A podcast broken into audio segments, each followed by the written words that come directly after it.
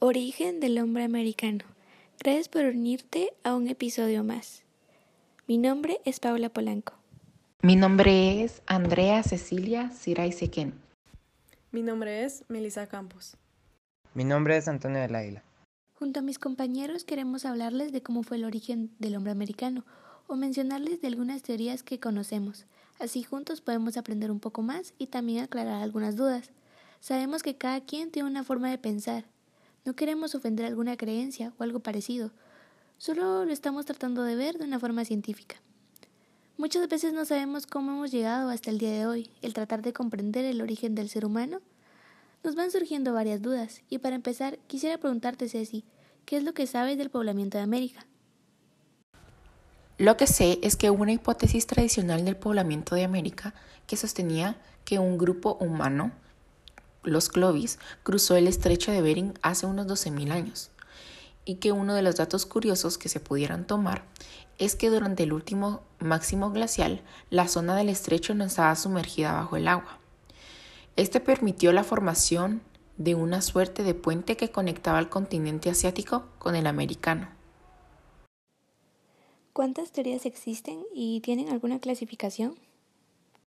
La verdad es que existen varias teorías pero las que puedo mencionar son dos, eh, las idealistas que se basan en creencias incluyendo la creación cristiana y por otro lado las materialistas que se basan en procesos de transformación progresiva de un linaje específico de primates en humanos.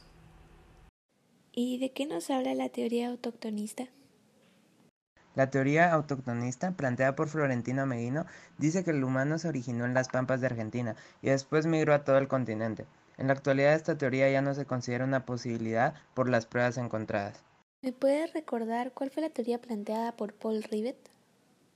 Paul Rivet plantea la teoría poligenista, que concuerda con la teoría de Hadlichka, la cual era que el hombre fue desde Asia a América cruzando un puente formado por agua, que estaba congelada en el estrecho de Bering.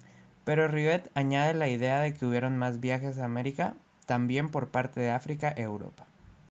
Ahora que ya sabemos más sobre el tema, ¿Qué podemos concluir? Por una parte, la teoría más aceptada ha sido la poligenista. Sin embargo, hasta el momento han salido varios estudios como el de la revista Nature junto con el profesor Eske Wilderself, el cual concluye que mm, esta teoría no pudo haber sido, ya que para ese entonces em, estos no tenían los recursos necesarios como para pasar por el estrecho de Bering. Sin embargo, por otra parte, como conclusión final, algunas investigaciones apuntan a una teoría mientras que otras apuntan a otra. El resultado no es verídico, ya que se cae en la posibilidad de que alguna de estas teorías sea la verdadera o incluso ninguna, por lo que puede ser que desconozcamos por completo los hechos.